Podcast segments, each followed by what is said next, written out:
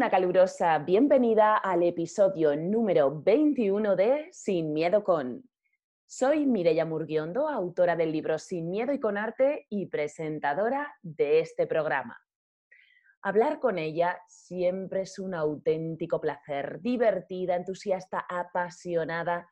Estela Alcaraz enamora y cautiva con sus historias, con sus experiencias y con los buenos y representativos ejemplos que pone cuando habla actriz, periodista, comunicadora y una mujer de bandera. Esto es Sin Miedo con Estela Alcaraz.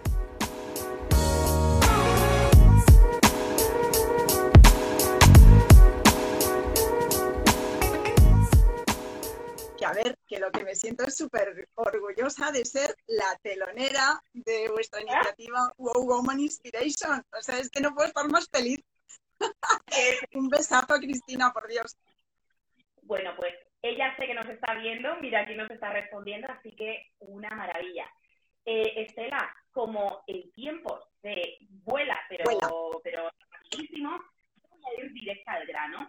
Vale. Y bueno, te he comentado que eres eh, periodista, comunicadora, actriz, tienes una trayectoria y una experiencia, bueno, pues espectacular en todo lo que es el mundo de la comunicación, los medios, etcétera, etcétera. Por lo tanto, con una mujer de lujo como tú, la verdad que quiero aprovechar el tiempo al máximo posible. Eh... Pregunta. al toro.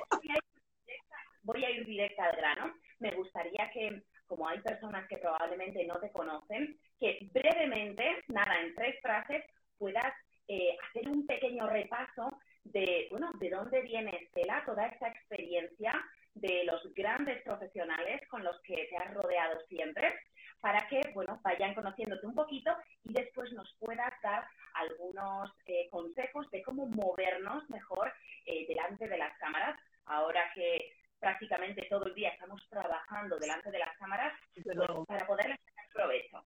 Cuéntanos un poquito de dónde viene vale pedazo de currículum que tú tienes, corazón. Bueno, bueno, bueno, nada, voy tengo un currículum porque tengo mucha vida detrás. no te creas. Pero, no, bueno, yo, yo empecé siendo actriz. Colgué los estudios de Derecho cuando vi que aquello no era mi vida para nada y entonces me fui a mi vocación, que era la de actriz. Estudié en la RESAD y nada más terminar, pues eh, se iniciaba la compañía de teatro clásico de Marsillac y tuve la grandísima suerte y el honor de entrar en el primer elenco. Y estuve, pues, imagínate, cuatro, cuatro años viajando por el mundo, eh, compartiendo escenario con los más grandes de entonces, una maravilla.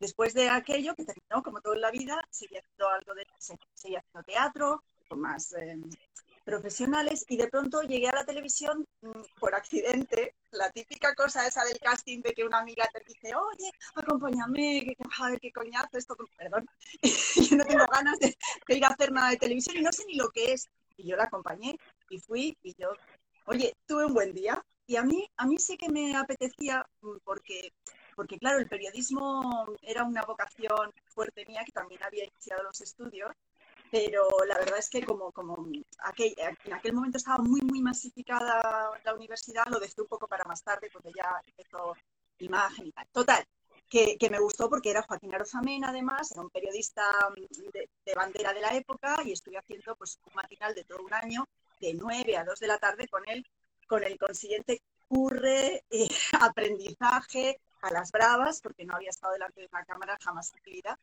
pero hice, hice muchísimas cosas y la verdad es que me encantó, aprendí muchísimo. Después de aquello, eh, me casé, tuve a mi hija muy, muy seguido y entonces pensé que el teatro no era lo más adecuado para compatibilizar mi vida profesional. Y como la televisión me seguía llamando, porque terminó aquello, pero eh, en Antena 3 había otras posibilidades, empezaban las privadas, bueno, era todo, todo un mundo, pues hice un recorrido en televisión en, en Antena 3 con Campo Vidal, Hermida, trabajé con él también en algunas cosas puntuales eh, y bueno, y estuve como tres años en Antena 3 haciendo un poco de todo. Cuando terminó aquella, aquella etapa, y Manuel Campo Vidal, que fue uno de los que, vamos, confió en mí a tope y me dijo, tú de aquí no te vas, pues él salió, eh, entró otro accionariado y me llevó con él a, hacer un canal em, de gente joven y profesional y una especie de canal diferente a lo que se hacía entonces, más divulgativo, en el cual hacíamos de todo. Eh, hacíamos pues de guionistas, de redactores, de periodistas, aprender a manejar el ordenador. Estoy hablando de la torta años. parece que no, pero sí. Aprendiste, como tú dices, Estela, todos los palos que había que tocar para ser una grandísima comunicadora, porque claro, hoy en día, dependiendo de dónde trabajas, si por ejemplo el guion te lo dan, bueno, te han adelantado trabajo, pero tú aprendiste lo que era el guion, lo que era la producción, lo que era estar allí presentando, todo. Bueno, mira, te diré, Mireia, que antes de en esta etapa, es que esto es gracioso y no lo he contado nunca, antes de iniciar esa etapa, en Antena 3, este, Manuel Campo Vidal me propuso hacer un programa piloto sobre bricolaje. Bueno, te puedo decir que no tengo ni papa idea de bricolaje, no soy nada manitas. Es decir, yo coger una broca es como, oh, por favor, horroroso. Y claro, yo me, quedé ojiplática, le dije, pero, pero ¿cómo se te ocurre? Además, en el momento en el que lo que estaba de moda era tíos de bricomanía, eran tíos vascos como armarios, eh, ¿sabes? y además, con el handicap añadido de que el cliente en ese momento era un vasco que lo que quería era una réplica del, del bricomanía y quería un tío cuadrado, ¿sabes? Y que supiera. Y Manuel le vendió, no, no, no, una comunicadora, mujer, que ya verás, no hace falta que sepa tanto de bricolaje, pero mira, yo, estaba horrorizada, entonces mm, me hice con, eh, me ayudó una, amiga que, sí que era maravillosa, una artista fantástica, Blanca Covaleda, y, y bueno, ella se hizo el mueble, me, ayudó a, lo del esponjado, a todo, todo, todo, todo. Resumiendo, llega el día del piloto. Entonces, yo era buena en lo mío, era buena comunicando, entonces no había teleprompter, ni autocue, ni nada, ahí a pelo. ¿vale? Y, y, y, Sí, sí, pero claro, lo que, lo que yo estaba, lo que yo llevaba mal era el tema de que cuando me tocaba a mí, pues eh, no sé, sabes, que se me viera con una soltura que pareciera que yo aquello, en fin, pues lo hacía. Y resulta que llego al día del, del piloto y el productor va y me dice, Estela, te presento a los clientes que han venido a verte. Mira, yo o sea, me quería morir, Mireia. O sea, solo me faltaba tener al cliente enfrente en primera línea sentado. O sea, aquello fue horroroso. Entonces empecé, tía, no daba pie con bola. O sea, no daba pie con bola. Y a la tercera me dice el productor, Estela, ¿quieres un descanso? Digo, sí, sí, gracias, te lo agradezco. Yo había dejado de fumar cuando me quedé embarazada de mi hija y sin, sin embargo María fumaba muchísimo. Entonces salimos en aquel descanso y le dije, María, dame una calada. Dice, pero es que no fumas, dame una calada que no puedo. Le pegué dos caladas y casi me muero, porque llevaba dos años sin fumar. y entonces me, me pegó un mareo horroroso, horroroso. Bueno, me recuperé, volví, chica, no sé cómo lo hice, pero aquello salió súper bien. Vinieron los clientes después, me dieron la enhorabuena. Después Manuel me dijo que había convencido sobre todo a las mujeres de los clientes y que le habían dicho que sí y lo único es que no se hizo el programa porque no llegaron a un acuerdo económico. Pero mira, aquello aprendí tanto, de verdad, que fue, fue de esas cosas. ¿Cuáles fueron los aprendizajes, Estela? Compártelo porque hay gente que nos está escuchando que dice, claro, cuando ven a una comunicadora o cuando ven incluso una actriz, dicen, bueno, sí, es que mm, tienen talento o esto se les da fácil o cualquier cosa, ¿no? Pero claro, las personas que, que, opinan de esa manera, que parece que hemos nacido así, no caen muchas veces en la cuenta de que, oye, que nosotros también podemos tener inseguridad, podemos tener tropezones, nos podemos poner nerviosas, pero que a una actriz o a una comunicadora, dependiendo del de el sector al que se dedique, es que le piden hacer de todo. O sea, vamos, yo me acuerdo de a mí haberme preguntado si patino, si toco el violín, si monto en caballo, pero si además de montar a caballo puedo hacer el pino puente al mismo tiempo y decir, pero perdona, ¿no? Con eso que somos actrices, entonces, ¿qué aprendizaje sacaste, Estela?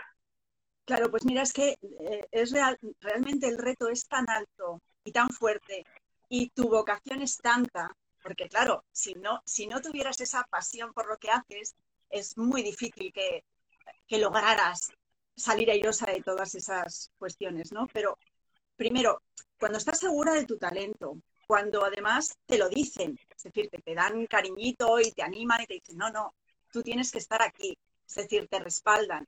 Y cuando quieres hacer eso por encima de todas las cosas y además tienes muy claro que esta profesión es de unos altibajos impresionantes, que un día estás aquí y al otro estás abajo y, que siempre es estar empezando de cero. En realidad todo el mundo empieza de cero, es verdad. O empieza, como me dice mi amiga Judith Acosta, desde más uno, porque todo lo que sabes de antes eh, cuenta, ¿verdad? Pero pues cuando sabes todo eso, te, aferras absolutamente a que tú puedes hacerlo y no te rindes no te rindes. Entonces, en ese momento es la adrenalina que te lleva. No, te puedes permitir los pensamientos negativos de qué horror, qué horror, la estoy cagando, lo estoy haciendo fatal. Vale, sí, que seguro que se te cruza alguno, pero dices, fuera, fuera, fuera, no, no puedo, ahora no, luego ya lo pensaré. pensaré mañana, como se trata ojeaba. Show must go on, ¿verdad? claro, eh, claro, claro, es que, es que eso es, es sagrado, es sagrado. El show debe continuar. Entonces, pase lo que pase, tú no puedes interrumpirlo. No puedes porque además eh, lo mismo estás pensando que está saliendo fatal y cortas la toma o lo que sea, ya has fastidiado todo el equipo porque el director lo está dando por bueno. Y es tu cabeza la que te está diciendo qué horror, qué horror, qué horror. Pero no es la realidad. Entonces, bueno, pues, pues eso sobre todo y luego, pues eso, estar como una esponja siempre abierta a aprender de todo, a no decir que no a nada dentro de, en fin, dentro de un orden y adaptarte mucho a las circunstancias. ¿Eh? Otra, otro de esos aprendizajes, de lo que saqué mucho, por ejemplo, fue un programa que hice con Manuel Campo Vidal sobre mi embarazo y mi parto. Sí, que alguna vez me lo contaste, súper interesante. Sí, sí, sí, que, que, además se, se, grabó el parto. Eh, yo durante el embarazo, pues hice un trabajo de investigación con el equipo que tenía, y íbamos a entrevistar pues, a todas las personas que intervienen en un embarazo y además eh, con un rango, de, rango de, cuestiones que excedían a, mi propio embarazo, ¿no? porque hay tantos embarazos casi como mujeres, ¿no? pero más o menos. Pues entrevistábamos a ginecólogos, eh, matronas, eh, personal del hospital, en fin, todos los anestesistas, todos. Y después, claro, el colofón era mi parto de la MUA que fíjate tú que cuando me lo, me lo propuso, yo no caí en la cuenta de ese pequeño detalle, pero claro, era lo, lógico. Y dije, ay Dios mío, ¿en qué me voy a meter? Por favor, por favor. Bueno, pues, pues claro, todo aquello fue, fue también un gran, grandísimo aprendizaje porque además eh, empecé a tener contracciones prematuras eh, tres meses antes de, del parto. Y entonces mi ginecóloga que estaba en el programa conmigo me dijo, la pide la baja, tienes que meterte en la cama. Y yo le dije, Sonsoles, no puedo, estamos haciendo un programa de televisión. O sea, si yo ahora mismo pido la baja y me meto en la cama, no hay programa, no, puedo hacer esto.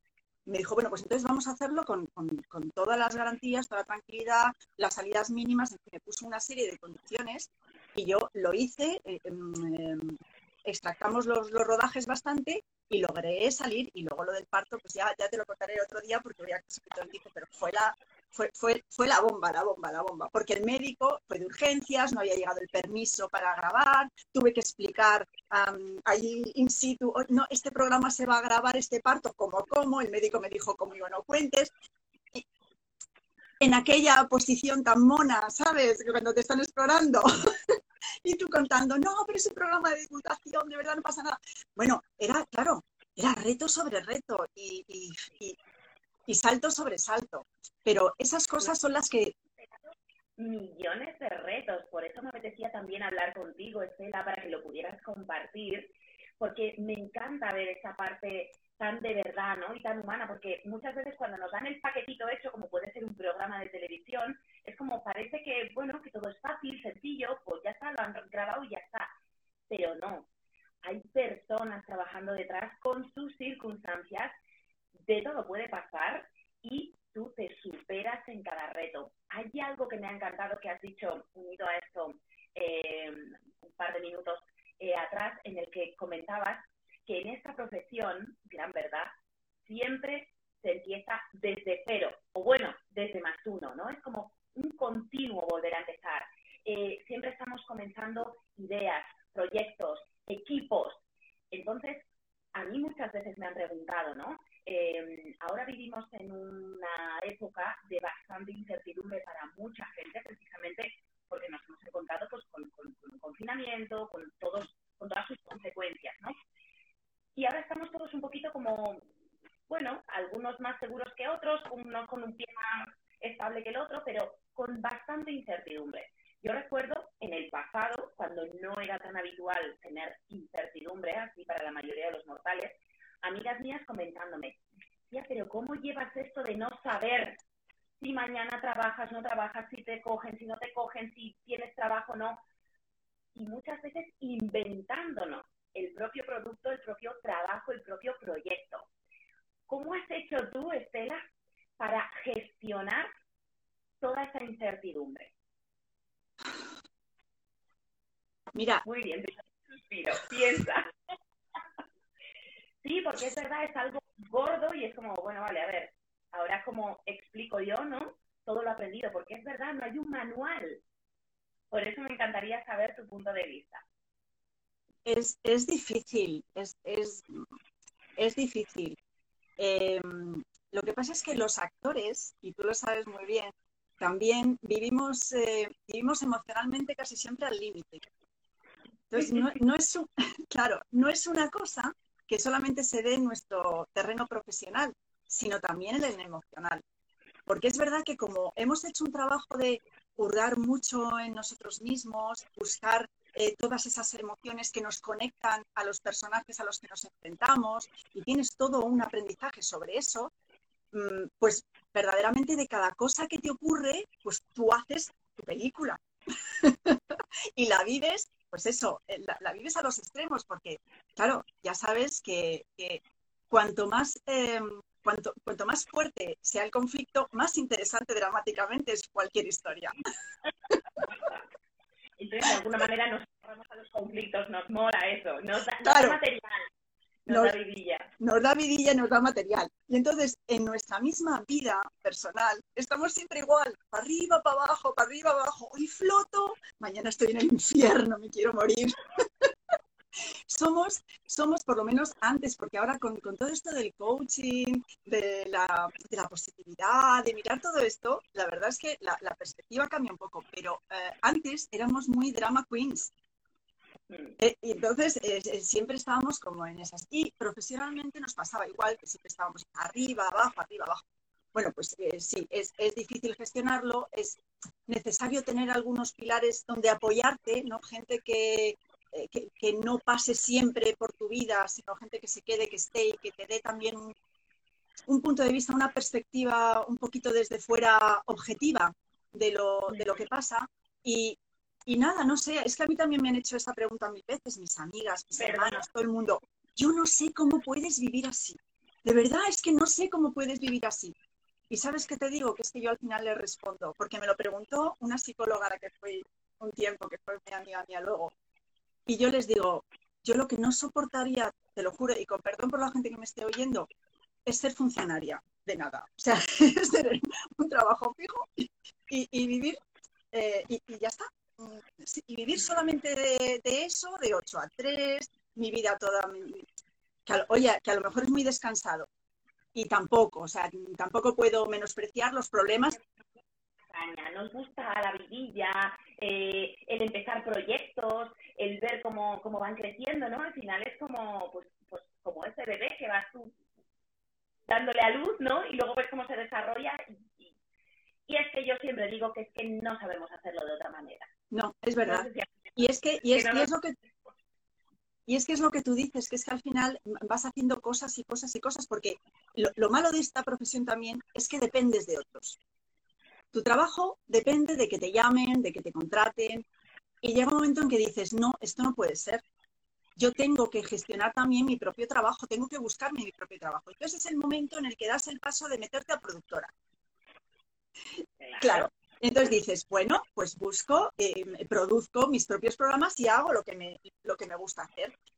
Puede ser seguramente en una cadena más pequeñita o en otro sitio, pero empiezas a trabajar también en esa línea y vas aprendiendo otras cosas que a lo mejor de joven decías, ah, yo un trabajo de oficina de producción de cuentas de números, Dios, eso no, me hago ni, loca, no, me mola ni tres.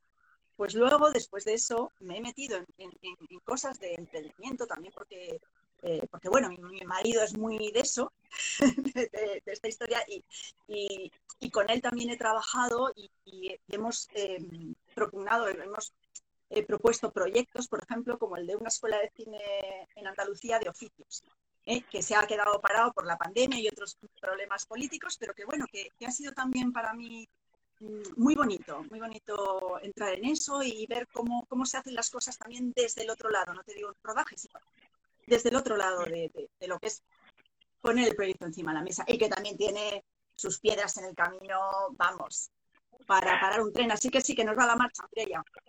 Diplomacia, hay que, ¿no? Hay que trabajar de otra manera, porque los artistas, es verdad que lo que tú dices, pues somos muy emocionales, muy, muy así de sentimiento, pero en según qué sectores, a lo mejor de esa manera no nos hacemos comprender bien. Y hablando de este tema emocional que comentabas tú, Estela, a mí me encantaría que comentases cuán importante crees que es todo este tema eh, emocional, eh, el aprender a gestionar las emociones y el impacto que pueden tener con el público cuando comunicamos, bien sea delante de una cámara o bien sea de manera presencial.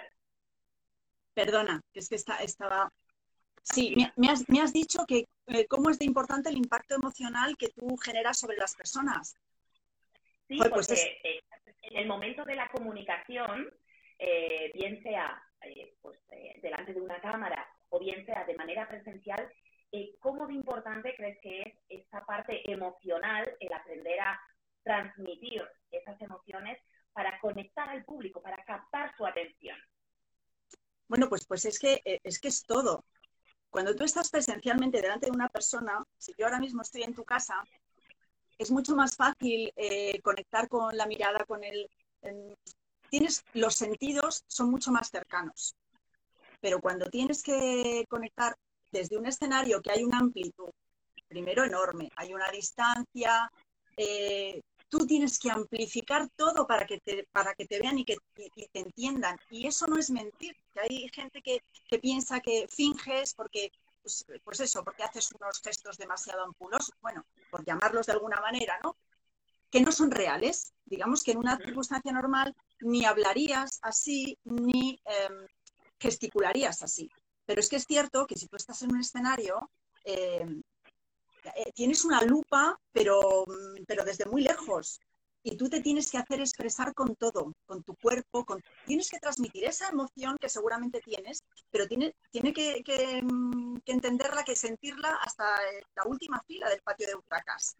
Entonces, eso es lo que se llama verdad escénica no es una mentira, no es un fingimiento, tampoco es la realidad tal cual, es la verdad escénica. Y además, cuando estás en un escenario, de alguna manera también, eh, cuando interpretas, haces arte. Y no podemos olvidar que el arte es sublimar la realidad. Entonces, eso en el plano interpretativo. En el plano de ponte delante de una cámara y, bueno, pues comunica, tienes que ser muy cercano, muy sincero, muy auténtico.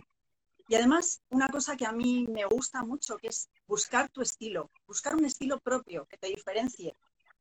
Eh, desde eso que tienes, pues ir trabajándolo para verdaderamente crear ese estilo y que ese estilo además pues, pues guste. Entonces creo que es un trabajo que no es simplemente ponerte y bla, bla, bla, bla, hablar, como un loro, em, bueno, según qué programa estés haciendo, ¿no?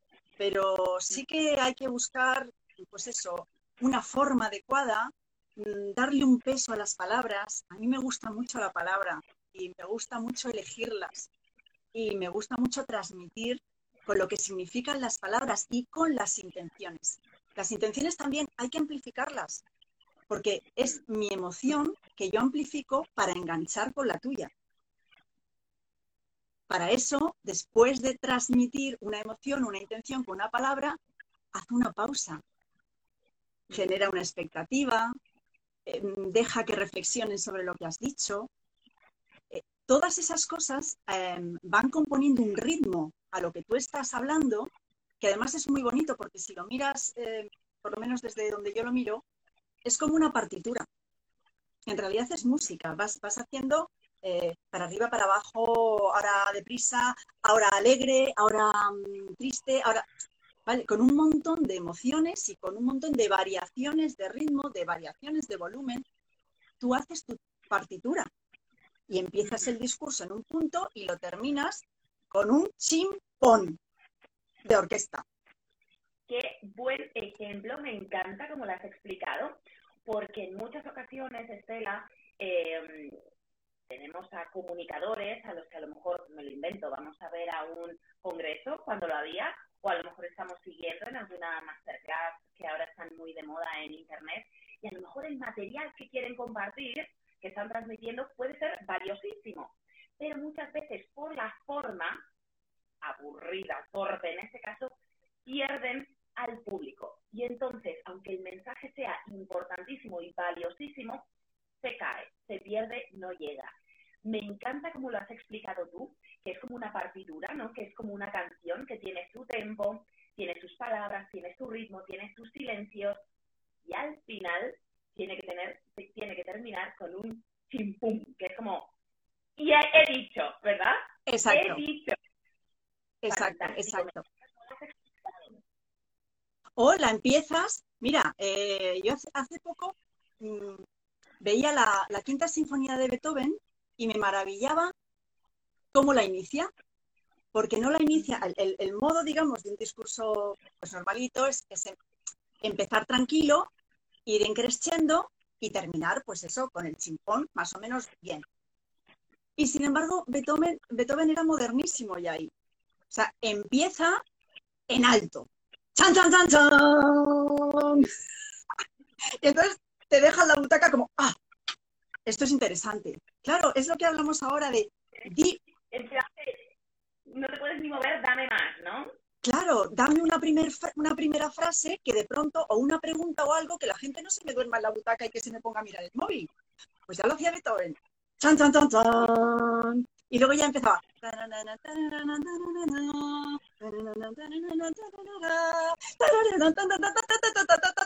Bueno, no voy a seguir porque voy a desafinar con El caso es que si la escucháis, que será mucho mejor que escucharme a mí, os daréis cuenta de que es un discurso perfecto. Tú haces en un discurso y de verdad te, llevas no el chimpón, la ovación y, claro, que Beethoven era Beethoven. Pero me encanta, me encanta que pongas este tipo de ejemplos porque se entienden a la perfección. Mira, yo algo que suelo comentar a, a la gente con la que trabajo, a mis clientes, es que nunca, jamás empiecen con hola, buenas tardes, mi nombre es Mireya Murdiondo, eh, gracias a eh, quien ha organizado este evento, gracias a no sé quién, gracias. ¡No! ¿Por qué? Porque tienes a todo el mundo pendiente de lo que vas a decir y si empiezas de manera torpe, aburrida, monótona, pues ya desconectan. O sea, en los primeros segundos, que es cuando vas a tener un mayor momento de atención y que todavía habrá algún despistado, alguna despistada por la sala, aprovecha para el tum, tum, tum, claro. ¿verdad? Y después cuenta lo que vayas a contar, pero todo el mundo se queda como, ¡Ah! ¿qué ha pasado? ¿Qué ha pasado? Claro. Me encantan estos ejemplos, los voy a usar, ¿eh? Pero voy a tomar tres. Todos tuyos.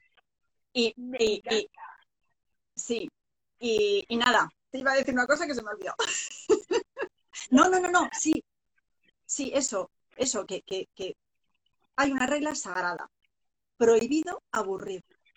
O sea, no se puede aburrir bajo ningún concepto. Bajo ningún concepto. Así que replanteate si aburres. Claro, y si tú te aburres, porque mucha gente se aburre con su propio discurso, vas a aburrir al público sí o sí. Te tienes que divertir, tienes que disfrutar de lo que estás compartiendo, porque si tú no te lo estás pasando bien, el público no se lo va a estar pasando bien. Insisto, no importa que sea de manera presencial, un poco como a la antigua, o de manera digital, que hoy, en día viene a ser casi casi la norma. Entonces, hablando de manera digital, Estela, cuéntanos qué aspectos crees que son importantes e imprescindibles, tres aspectos, por ejemplo, con esta comunicación que estamos teniendo ahora, eh, tan digital, tan eh, de hablar a cámara, ¿no? Muchas personas no se habían visto en cámara en la vida y ahora pues se ven con este hándicap y además lo quieren hacer bien a la primera. ¿Cómo lo hacen? Claro, claro, es claro. Es que hay que darse cuenta de que la cámara antes estaba reservada a los actores, a los presentadores, a los famosos, en fin, la gente normal no utilizaba jamás una cámara. eh, los vídeos de familia y punto. Y todo el mundo era como, qué horror, qué horror, no me saques, no me saques, no me saques, que algo fatal. ¿Sí o no? Vale, pues llega la, la pandemia, llega todo esto y claro, resulta que no podemos ir a chucharnos, a hablar, tomarnos un café y el teléfono solo tampoco te da todos los datos. ¿eh? Tienes que hacer un gran esfuerzo también muchas veces por interpretar qué está pasando al otro lado. Tú lo sabes muy bien. Y sin embargo tenemos unos aparatitos que son los móviles que utilizamos, los teléfonos actuales, que son maravillosos, que hacen de todo y resulta que tienen esa función de cámara. Y hay que aprovecharla, hay que aprovecharla primero a nivel personal, empezamos a hacer videollamadas como locos para conectarnos con nuestros padres, con nuestros hijos. Eh, ah, yo no sé tú, yo no hacía una videollamada antes mm, rarísima, a ver, vamos, rarísima. yo tampoco. Ya está. Pues ahora ya empiezas, vale, pues eh, familiarmente empiezas a hacer videollamadas. Pero luego profesionalmente, ¿qué hacemos? Estamos en casa, tenemos nuestros negocios cerrados, tenemos que seguir conectando con nuestros clientes. Muchos somos nuestra propia marca.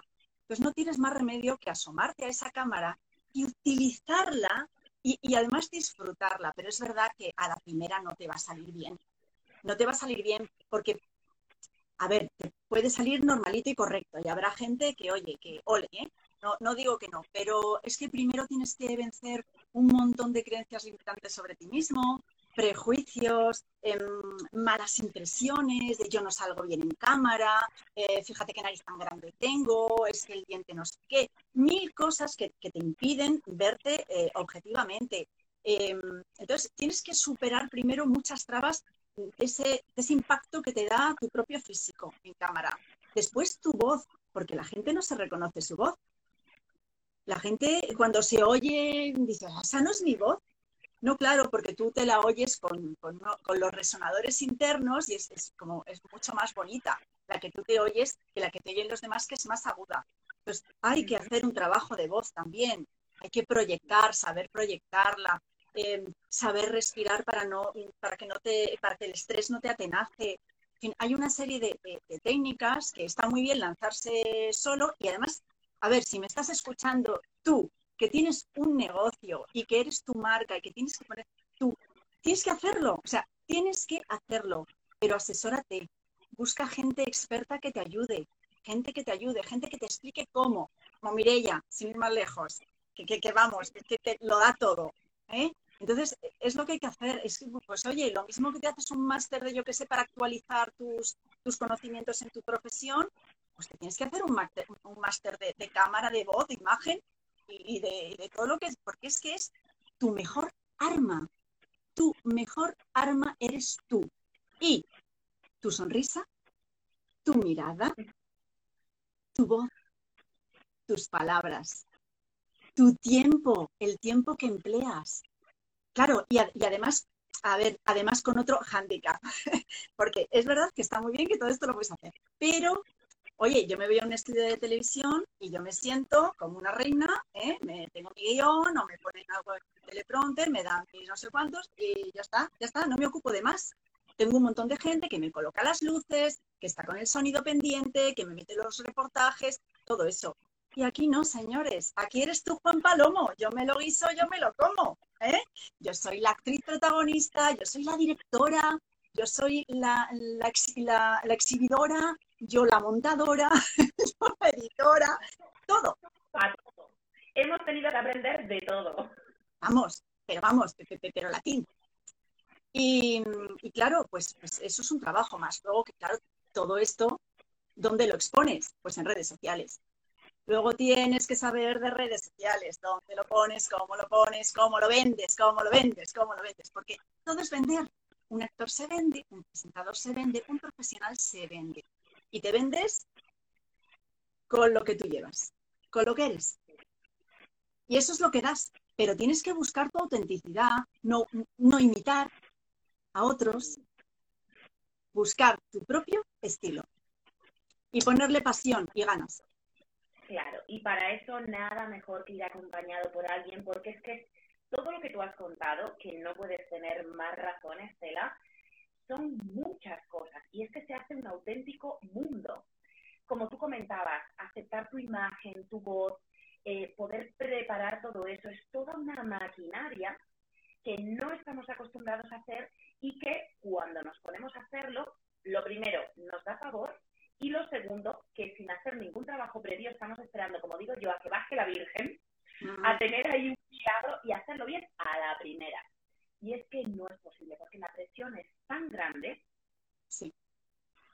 que te vas a quedar así petrificado o petrificada y es que no vas a ser capaz de comunicar. Eh, vamos, toda la razón del mundo. El escenario, tienes una cajita así, pero lo que se ve es importante. Todo comunica, todo, todo. Cómo estás arreglado, qué te has puesto, eh, si estás saturado de porque te has puesto un estampado de tigre y detrás tienes un montón de chismes. no, no, hay que limpiar, hay que procurar que, todo esté mm, confortable, porque tú cuando tienes un invitado y te recibes en tu casa, pues no te vas de cualquier manera en chándal, recién despertado y me he dormido la siesta, no me acordaba que venías, joder, perdona, no te importa, ¿verdad? No. tú recibes a la gente, pues bien, bien, bien. Y, si le invitas a cenar, pues tienes la mesa puesta, tus cositas. Pues igual que recibes a un amigo al que quieres en tu casa, con el que no tengas tampoco excesiva confianza que puedas hacer eso que te, acabo de contar, tienes que hacer eh, delante de una cámara cuando además estás expuesto a la mirada de todo el mundo. Claro, luego no te quejes si... Con el respeto y el miedo que eso nos puede dar, porque uno puede tener más o menos seguridad, pero claro, siempre estamos eh, expuestos y expuestas a la posible crítica. Y hay que saber también llevar eso, ¿verdad? Para eso es importante hacer un trabajo previo de autoconocimiento, crecimiento personal, porque si no, en cuanto empiecen a, llover bofetadas, al traste con nuestra autoestima no lo volvemos a hacer. Tú y yo que hemos pasado muchos castings, sabemos lo que es que te digan que no y que no y que no. O que te, yo qué sé, o, que se metan con tu físico directamente, o que se metan con tu voz, porque esto pasa en un casting, ¿verdad? Pasa en un casting Pasa y, cuando, nos exponemos a hablar o a mostrar nuestro trabajo en redes sociales, también hay cierto casting, ¿no? Y a todo el mundo no se puede gustar. Entonces es importante saber sostener eso y también, oye, que si no tiene importancia la persona que te lo está diciendo, por feo que pueda hacer, aquí paz y después gloria, te pasa otra cosa. Oídos sordos. Claro, y además es que, bueno, le puedes no gustar a lo mejor en, aspectos eh, personales o físicos, pero Mireya, ¿cuántas veces te han rechazado en un trabajo porque te han dicho, no eres el perfil que buscamos? Divina, monísima, pero no eres el perfil. Pero no eres divina, monísima, pero hoy qué lástima, pero no eres el perfil. Y tú dices, jodido perfil, y, y porque lo digas tú. pero, es que, pero es que es así. Lo que quiero decir con esto es que puedes no gustarle a la gente simplemente porque no está buscando eso. Nada más. Nada más. Entonces, pero tú lo interpretas. Lo, te lo tomas como algo personal. Efectivamente, no eres la persona. Es como el que va a una discoteca, ¿no? Cuando se podía ir a las discotecas y está mirando a ver con quién quiere ligar y mira, a lo mejor están todos los chicos mirándote a ti, pero precisamente el que a ti te gusta pon, está ocupado o mira a tu amiga, ¿no? Pues es lo mismo. No es que no seas divina, una maravillosa, eh, una fantástica mujer y profesional, sino que pues es que al que miras tú está buscando otra cosa. y luego, y luego decirle a la gente que la, la inseguridad no te deja de acompañar nunca. Nunca, por, por mucho que, no sé, hasta que no, no encuentras un feedback eh, por lo menos de varias personas, siempre te sientes eh, inseguro, siempre piensas que, lo mismo no es eso, que no está bien lo que estás haciendo, que no concuerda con no sé qué. Es decir, que tienes que vivir también eh, con esa incertidumbre. Y yo no sé a ti, pero a mí me ha pasado muchísimo. Yo no, yo no, durante años no he sido capaz de verme en televisión después de haber hecho un trabajo me ha costado muchísimo, o sea, lo he hecho, lo, lo he hecho, pero obligada, porque digo, tengo que aprender y ver qué he hecho mal o qué no me gusta. Pero si por mí hubiera sido, yo no me hubiera visto, porque el momento ese de ponerte... Es muy importante. Yo me me he visto siempre, Estela, mira que al principio me dolía el corazón, ¿eh? porque era como, madre mía, esta soy yo, así de mal lo hago, y las cejas se me van para allí. O sea, yo era crítica conmigo, claro. horror. Pero claro, yo lo que digo siempre a mis clientes es, sé lo duro que puede ser al principio, pero hay que hacerlo. porque igual no lo estás haciendo tan mal. Claro. Para empezar. Y las cositas que no te gustan, tienes que saber cuáles son para poder pulirlas, porque si no, no hay manera de mejorar. Y sabes lo que pasa, que fíjate qué pocos, qué poco objetivos podemos llegar a ser, que cuando yo he visto trabajos míos y han pasado años, he dicho, pero qué bien estoy, pero qué mona era, pero cómo, cómo podía no gustarme, anda, anda, anda, pero qué tontería. Pero eh, con, la perspectiva todo cambia, pero en caliente y en el momento, la inseguridad que tú tienes es tal que, verdaderamente es una prueba muy fuerte verte. Y, pero eso, es que tienes que hacerlo porque es la única manera de aprender. O sea, es que no hay más países.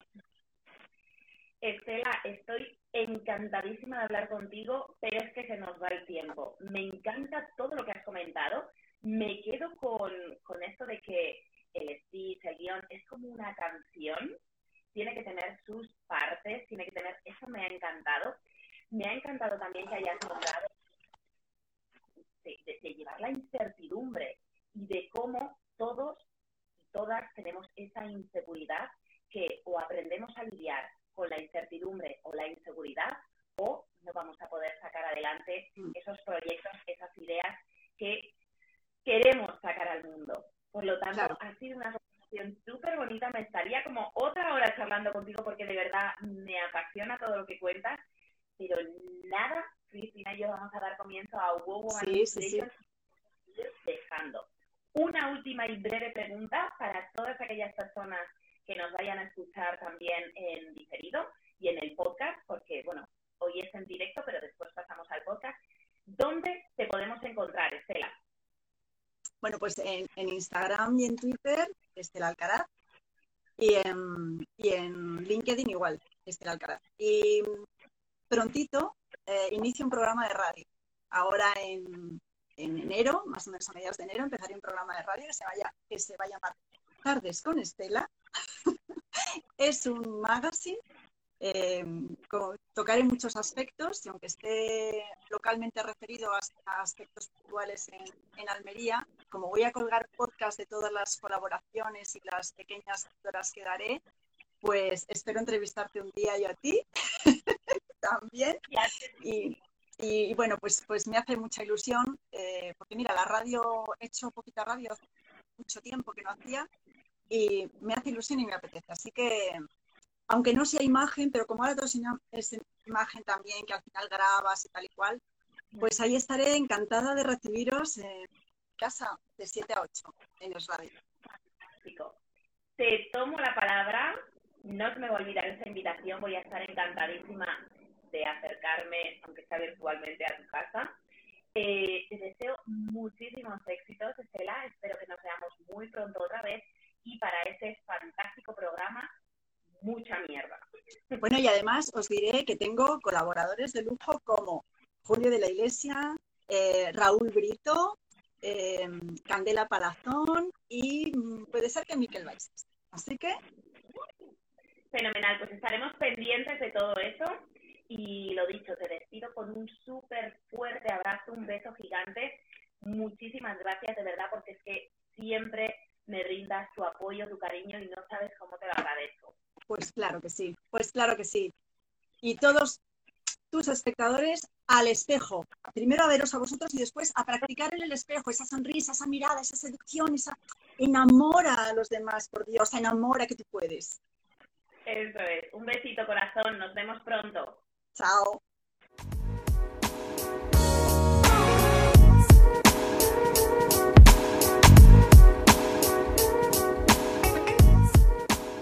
Si te ha gustado este episodio, si te ha sido de utilidad, te voy a pedir que me dejes un comentario, porque ya sabes que no hay nada que me guste más que sentir que estés al otro lado.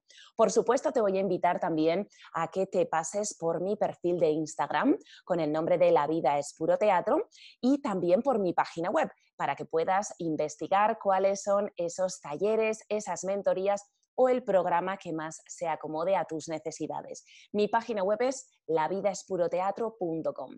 Como ya sabes, nos escuchamos, nos reunimos nuevamente el martes próximo y hasta entonces te deseo muchos éxitos.